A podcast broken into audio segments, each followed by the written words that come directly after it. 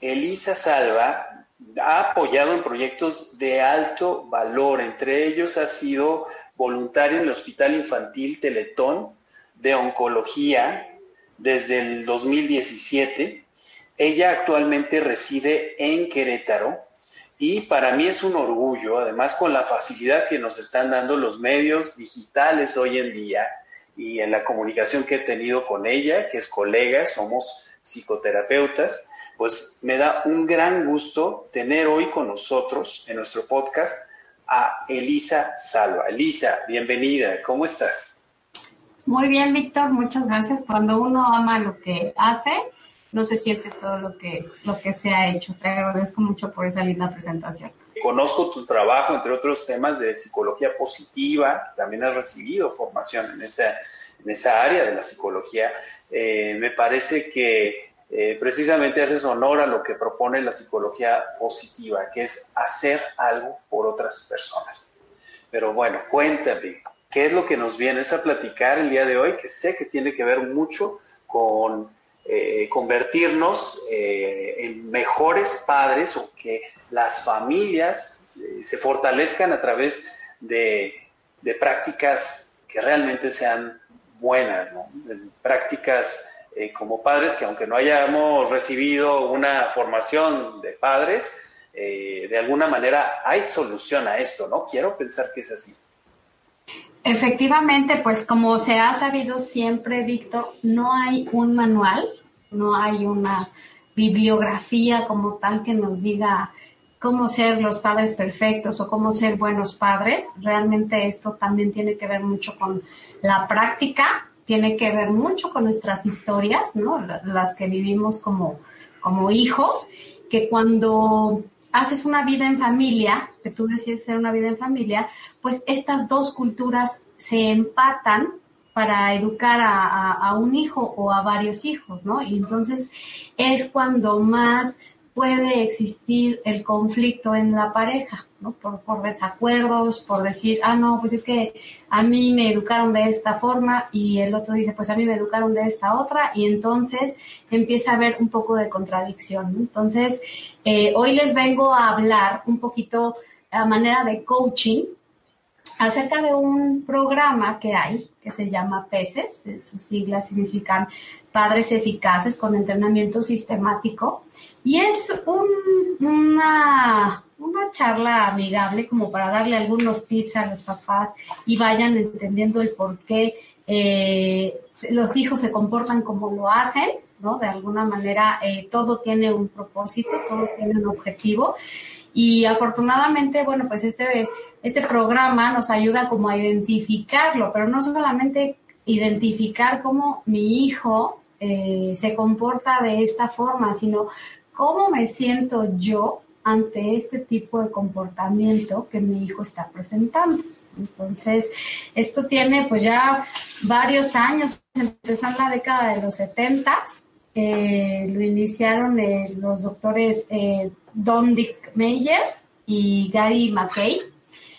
Preocupados un poquito en que teníamos que cambiar esta parte de la educación con los hijos. Y, realmente fue hasta, hasta 1983 en donde se introdujo a México. Y al principio creo que costó un poco de trabajo cambiar toda esta filosofía de educación, ¿no? Primero por la resistencia que hay de no hay un manual que nos enseñe a ser papás y por otro lado, eh, este, pues hago lo que puedo con mis alcances y mis limitaciones, ¿no? Como, como ser humano.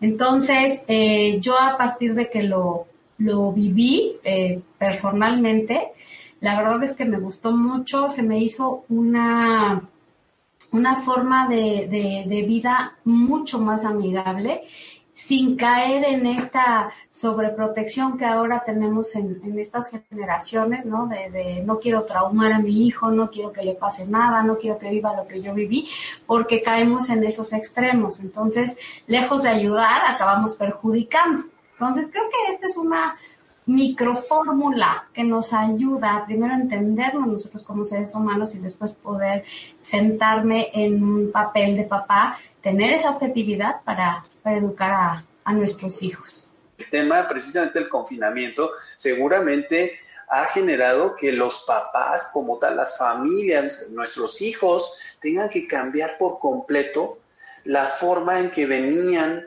recibiendo eh, sus eh, procesos escolares, sus procesos académicos, todo ha cambiado para que ahora desde casa se tenga que trabajar en ello. Entonces debe haber muchos padres que hoy en día están inquietos porque precisamente no sabemos cómo manejar situaciones pues tan complicadas como las que se nos han venido en, estas semanas que llevamos de confinamiento. Ahora, precisamente, ¿cuáles serían para ti, desde tu punto de vista, las situaciones más difíciles que están enfrentando los papás en este momento? Pues mira, eh, me voy a enfocar en hablar de los objetivos del mal comportamiento, por decirlo de alguna manera, y ahorita te voy a decir cómo se conecta con esto que estamos viviendo en el confinamiento, ¿no? Para empezar, bueno, pues hay cuatro objetivos de este mal comportamiento, las cosas por qué se portan mal los hijos. Y hay una formulita en la que eh, fue, diseñada por, por los doctores eh, McKay y Dick Meyer, para que eh, nosotros como papás primero veamos cómo nos estamos sintiendo a través de, este mal comportamiento, ¿no? Entonces, el primero del que les voy a hablar es el de la atención. La atención que mi hijo está buscando. Primero tengo que ver cómo me estoy sintiendo para identificar si es realmente atención lo que mi hijo está pidiendo y regularmente es el típico eh, disgusto o molestia. Todavía no llego aquí al, enojo. Entonces, eh, cuando mi hijo, por ejemplo, eh, si estuviera aquí uno de mis hijos, no, bueno, ya son un poco más grandes, pero si fuera un niño más pequeño y yo estoy en una conferencia, pues muy probablemente estaría, mamá, mamá, necesito esto, mamá, las papitas, mamá, quiero ir al baño, mamá, necesito, ¿no? Entonces, tú estás concentrado en una cosa y el, hijo te está pidiendo de alguna manera atención. ¿Qué es lo que yo empiezo a sentir? Pues un poco de molestia, me estoy sintiendo un poco incómoda, estoy queriendo em, como que apagar este fueguito que, que comienza, ¿no? Y regularmente eh, esto genera que, yo voltee, pero ya cuando volteo de una forma negativa, ¿no? Porque ya estoy un poco molesta de tanta insistencia de mamá, mamá, mamá. Y entonces cuando tú, cuando tú volteas, le dices, ahorita no puedo, no te voy a poner atención, ¿no? Ya me estás haciendo ya distrajo tu atención, ya, ya más bien ya trajo tu atención, aunque le digas que no, ya volteaste, ¿no? Entonces, eso es lo que hace que, que, que el niño vaya aprendiendo de una manera un poco negativa, por llamarlo de alguna forma, que la atención la va a tener, no importa si es positiva o negativa. Oye, muy cierto, no, no me había puesto a analizarlo de esta manera, pero entonces quiere decir que los hijos de alguna o de otra manera obtienen nuestra atención cuando nosotros respondemos ya sea positivo o negativamente, y aunque de momento ellos hayan eh, cedido y hayan, eh, se hayan replegado, por así decirlo, en su intención de exigir atención, de alguna forma nosotros respondimos y favoreció o reforzó su comportamiento de demanda de atención. Exactamente, le diste al punto, reforzaste un comportamiento. ¿no? ¿Que, ¿Cuál es? El que más te molesta, el que más puede disgustarte. ¿Por qué? Porque pues él está aprendiendo a que de alguna manera él va a llamar tu atención, pero no importa qué contexto tenga este, ¿no? Entonces, ¿qué pasa, por ejemplo, si tú ahorita estás en una conferencia y ves a tu hija que está pintando, eh, que está muy entretenida en algo que le gusta mucho, ¿no? Pues a lo mejor ni caso le vas a hacer, vas a estar lo más eh, volteado posible para no molestarla o distraerla, ¿no? Y este mensaje que tú le estás dando es que cuando ella está tranquila, cuando ella está contenta o cuando está haciendo algo muy positivo, tú la estás ignorando. ¿No? A, veces, eh, digo, si no estuviéramos en un momento de confinamiento, eh, a lo mejor estás ya en la tarde, ya estás un poco cansado de las actividades del día y ves esta misma situación. Tu hija está pintando, está este, muy tranquila, muy entretenida y a lo mejor hasta pasas de puntitas para que no te escuche y no vea que tú estás pasando por ahí, ¿no? Y es en donde nosotros tenemos que reforzar el comportamiento positivo. Al contrario, me voy a tomar unos segundos, unos minutos para acercarme y hablar con ella desde una postura muy honesta y decir, wow, ¿qué estás haciendo? Mira ese dibujo, ¿no? Veo que te gusta mucho el color rojo, veo que estás poniéndole mucho amarillo, qué padres colores, son tus favoritos. Y entonces te interesas en él y él va asociando de manera inconsciente que su comportamiento de alguna manera está llamando tu atención y está haciendo una atención positiva. De manera que cuando él se comporte haciendo tal vez un berrinche, él va a estar más acostumbrado a que tú ignores ese berrinche a que, eh, a, que le, a que le hagas caso a ese berrinche, me explico. O sea, le vas a dar mucho más refuerzo a lo positivo que a lo negativo. Y desafortunada o afortunadamente, siempre tratamos de arreglar las cosas en crisis. Y es creo que el peor momento en el que podemos arreglarlo, ¿no? Si ya ves que estás en el banco eh, haciendo una transacción y tuviste que ir con tu hijo y está en ese momento haciendo un berrinche, pues obviamente no vas a poder arreglar ahí la situación. Pero si tú lo acostumbras a que, platicas con él, a que refuerzas el comportamiento, pues entonces él va a ir entendiendo y captando que el berrinche no va a funcionar. ¿no? Oye, esto me suena fabuloso. Ahora, en estos tiempos, ¿qué tan factible, qué tan, eh, eh, qué tan real puede ser ese tipo de práctica? Porque de alguna forma, en el ejemplo que tú nos estás diciendo, pues quiero pensar que, digo, la situación que veo más clara y por lo que hemos estado leyendo y documentándonos de lo que la gente, la mayoría de la gente que ahorita se encuentra en sus casas, tiene que hacer ese home office, definitivamente, aunque les diga a sus hijos que va a tener un tiempo de trabajo y que como lo hemos leído, explicarles, ¿no? Que no es un tiempo de vacación, no son vacaciones, sino que es una nueva forma en la que papá o la mamá están trabajando eh, desde casa. ¿De qué otra manera podríamos evitar que existan esas distracciones? Si tendríamos que esperar, como tú nos dices, hasta encontrar una actividad en la que él o ella, nuestros hijos, se enfocan adecuadamente y reforzar, ¿qué hacemos en esos instantes en donde llegan y nos interrumpen? Mira, es una pregunta muy interesante la que me haces y yo espero que, que, pueda respondértela satisfactoriamente porque mientras tú la hacías yo pensaba, bueno, eh, ¿qué, ¿qué, es lo que puedo hacer? Y es un poco como cuando vas a realizar una fiesta, ¿no? Tú te preparas, compras globos, compras los desechables, tal vez ahora biodegradables, este, para, para ser amable con el planeta. Haces muchas cosas para prepararte para esa fiesta y, y cuando tú tienes esa actitud de pasártela bien, pues muy seguramente te la vas a pasar bien en la fiesta. Entonces, lo mismo puede ser tomar una actitud muy parecida cuando tú estás, eh, vas a tener una junta, sabes que vas a estar en conferencia. También depende mucho eh, la edad que tu hijo o tu hija pueda tener, ¿no? Porque no es lo mismo que yo hoy, por el que tengo adolescentes, sé que ellos van a estar en una en una, este, en una clase en línea, ¿no? Y sé que pues, no, va a haber ningún problema en ese tipo de atención. Pero si tengo un niño pequeño de, de eh, no sé, de tres, de cuatro años, que es cuando más están llamando esa atención, me voy a preparar para esa fiesta, ¿no? Entonces, sé que voy a tener eh, los juguetes favoritos, voy a tener cosas para pintar, me voy a de manera de que le voy a ir dando un poquito de mi atención positiva, ¿no? Porque también es algo que se tiene que entender en las empresas, ¿no? A veces es, es un poco eh, también de consideración, ¿no? Si soy mamá y ahora tengo que trabajar home office y, y sé que aquí tengo a mi chiquito, que obviamente no le están dando clase porque pues es muy difícil a nivel de kinder, ¿no? O a lo mejor y sí se puede, o sea, depende, ¿no? Conozco algunos casos en los que no, no les están dando esas clases.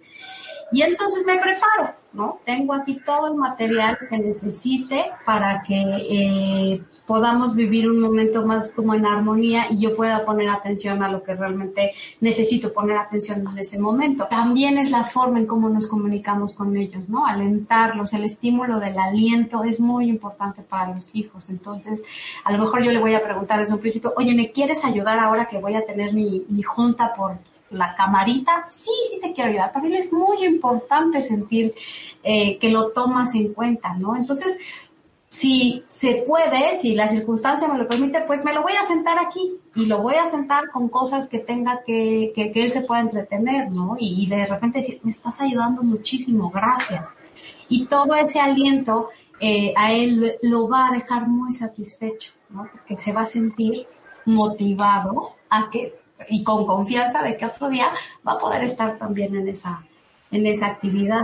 ¿Me explico? A que estés peleándote con él y quitándotelo de la cámara para que nadie lo vea o espérame, ahorita voy. ¿Sí me explico? O sea, te preparas para esa fiesta. Así, así de Suena fantástico ¿eh? y de hecho me contestaste la pregunta de manera excelente. Quiere decir que ahora no es solo darles indicaciones, porque a lo mejor muchos de nosotros crecimos pensando que por lo que recibimos de nuestros padres, simplemente una orden era algo que se tenía que acatar. Y ahora seguramente es preparar un escenario, no es solo decirle, oye, voy a estar trabajando, ¿eh? y estas no son vacaciones, sino que yo prepare ese escenario y ese lugar especial y ese espacio en donde él o ella se sientan realmente eh, en su medio, ¿no? Es preparar el escenario. Me suena fabuloso, Elisa, porque yo lo había visualizado como que, como papás, pues que tenemos que dar la orden o explicar, y ellos deben entender que no debe haber. Pero mira, incluso incluirlos, este, eh, que te acompañen en ese momento. Entiendo muy bien que para quienes somos padres de hijos pequeños, pues es menos fácil lograr cuando no se tiene todavía esa tolerancia a la frustración, esa capacidad para eh, soportar durante unos minutos o hasta media hora o más este, el no estar teniendo esa atención. Por eso tus aportes son de verdad valiosos. ¿eh? sí, fíjate que, bueno, tocaste un tema, perdóname que te interrumpa, tocaste un tema muy importante también tengo que identificar qué tipo de papá soy, ¿no? Porque precisamente hablando de estas dos culturas, ¿no? De, de, la mamá y el papá, ¿no? Si es que, que viven juntos y conviven con la educación de, de, los hijos, pues yo tengo que identificar si soy un papá autoritario o soy un papá permisivo. De manera que casi siempre hay de los dos en, la pareja, ¿no? Uno es más permisivo que el otro, uno es más autoritario, o a veces los dos son muy autoritarios o son muy permisivos, ¿no? Que es un poco la tendencia que hoy se está dando eh, eh, en las familias, a ser un poco más permisivos para que el niño tenga libertad de autonomía. Y la verdad es que no, no va tanto por ahí, sino eh, más bien yo tengo que lograr que mi, mi autoridad como papá sea más democrática un poquito como tú lo llevas eh, con tus líderes en las empresas, ¿no? No, ya, yo creo que un líder, ese autoritario, ya no va a funcionar, ya no va a dar los mismos resultados a que si es un líder que confía en sus, en sus este, colaboradores, ¿no? Porque hasta el término ya no son sus trabajadores, ahora es la gente con la que colaboras. Entonces, eso ah, cambia muchísimo el contexto de, todas las cosas. Yo me vuelvo un líder democrático. Y lo mismo puedo ser como papá. Tener esa tendencia a, sí, brindarle, ¿no? Ahora viene el, segundo objetivo del mal comportamiento, que es el poder. Es cuando te peleas de ponte la pijama, no me la quiero poner, que te la pongas, que no quiero, que ándale, ¿no? Y entonces hay una lucha de poder entre papá e hijo o mamá e hijo, en la que eh, de alguna manera este, a veces terminamos o pegando un grito si soy un padre autoritario o diciendo ya, haz lo que quieras, si quieres no más por mi mamá, pero ya quiero descansar, entonces hago, eh, tú puedes hacer lo que quieras con tal de que yo ya me vaya a descansar, por decirlo de una manera un poco exagerada.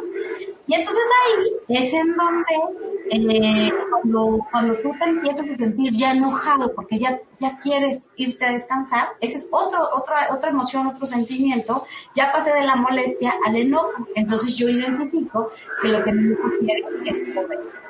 Y entonces, ¿qué tengo que hacer ahí? Pues muy fácil.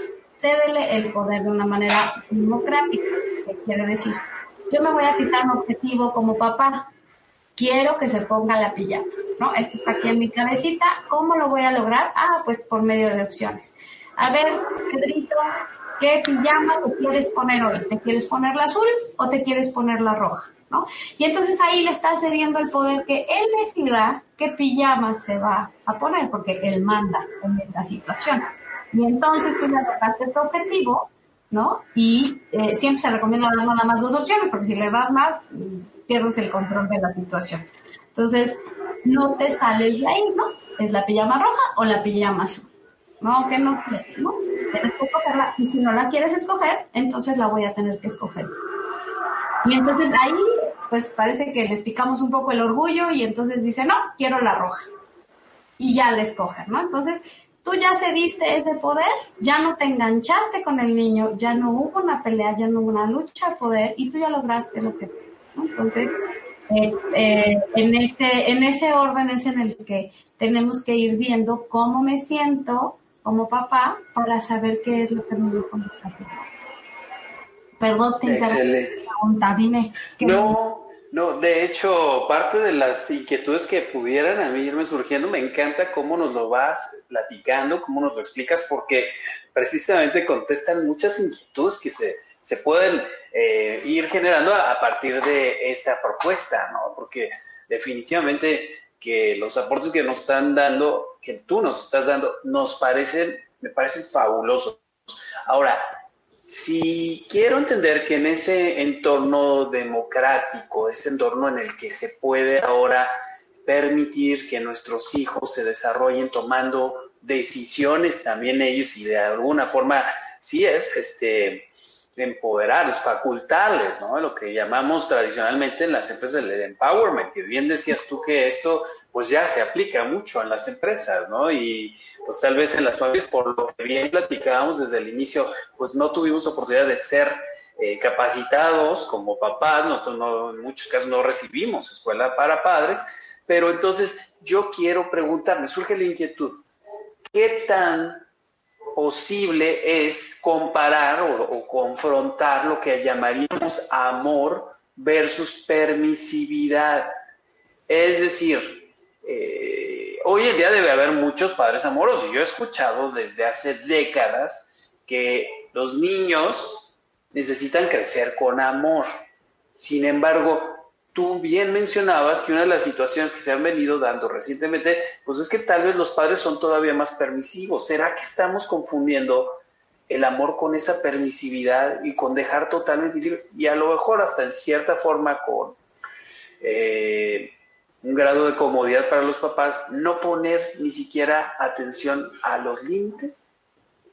Así es. Eh, el amor, como todos lo sabemos, es algo incondicional, ¿no? Lo debes de dar o lo das, te nace darlo en cualquier circunstancia o en cualquier situación, ¿no? No importa. Lo que sí es que algo que debe de ser muy, muy claro es que tus límites que debes de poner como papá eh, es, es, la clave para que esta, esta dinámica funcione. Porque el amor siempre va a estar, ¿no? Y tú puedes poner los límites de la manera más amorosa que tú quieras y que te funcione, ¿no? Tu objetivo no es eh, ver eh, la comodidad del niño desde una postura de que se salga con la suya, sino de que el niño realmente aprenda. Los límites son precisamente para que él de, de hecho, esta, esta filosofía así se llama, es dar eh, límites con amor ¿no? Y dentro de, yo te puedo poner un cuadro y decirte, ok, dentro de este cuadro tú puedes hacer todo lo que, lo que tú quieras, mientras no dañes, o sea, con ciertas reglas, mientras no hagas daño, mientras no te perjudiques a ti mismo, y, y, entonces sé todo lo libre que tú quieras, pero el límite es este. Ahora, ¿por qué es importante ponerles los límites? No porque eh, sales a la calle y ya existen leyes y normas que nos rigen, es simplemente porque ellos no conocen los límites y entonces los van a probar. A ver hasta dónde pueden llegar, pero no con una mala intención. Ellos van a explorar, son curiosos por naturaleza. Entonces, esta, esta forma de ponerles un límite es decir, ok, hasta aquí llego, no puedo pasar de ese límite. Y es, entonces es donde viene el verdadero aprendizaje. Ahora me empiezo a dar cuenta cómo en el rol de papás, nuestra función es integrar a una personita que de alguna manera, ya de adulto, va a formar parte de una sociedad y que de lo que nosotros le hayamos enseñando, eh, enseñado, perdón, va a depender, pues que se integren adecuadamente, ¿verdad? En esa, en esa sociedad. Así es, Víctor. Y mira, para cerrar hoy nuestra, nuestra plática, pues me gustaría terminar con los otros dos objetivos del mal comportamiento, que realmente esto es un taller que es que se da a los papás, dura seis semanas y es muy vivencial porque de alguna manera pues vas a, vas a practicar a casa y luego regresas y retroalimentas diciendo, bueno, me funcionó no me funcionó, porque también es un traje a la medida, ¿no? Entonces no es que haya una fórmula secreta y vayan, la apliquen y les salga como un pastel pero sí el compartir las experiencias con otros papás hace que se normalicen las cosas y decir, ok, no soy el único papá que vive esto en la etapa de la primera infancia o en la adolescencia, porque también eh, se aplica lo mismo para los adolescentes. Entonces, realmente eh, me gustaría concluir con los últimos dos eh, objetivos del mal comportamiento para para dejar cerrado este tema y bueno, pues a lo mejor en otro momento continuar con lo que es eh, el, programa, ¿no? A grosso modo y, cómo ir explicando el estímulo del aliento, eh, la comunicación con ellos, el tiempo que debemos de pasar, ¿no? Porque de verdad eso es todo, es muy extenso este, este tema. Y entonces, pues eh, para, para continuar, pues está el el objetivo de la, de la injusticia, le llamo yo, hay gente que lo llama como la revancha, ¿no? Eh, cuando a un hijo algo se le está haciendo injusto, lo primero que hace es herir al papá o trata de herir al papá o a la mamá. ¿De qué forma? Cuando te dice, pues yo muchas veces escuché cuando mis hijos estaban pequeños, decían, ya no te quiero, voy a conseguir otra mamá, ¿no? Y entonces, eso puede hacerme sentir herida, ¿no? Hasta cierto punto, no, no, no tiene que ser una herida profunda, pero sí darme cuenta, lo suficiente para darme cuenta de que algo está siendo injusto para él.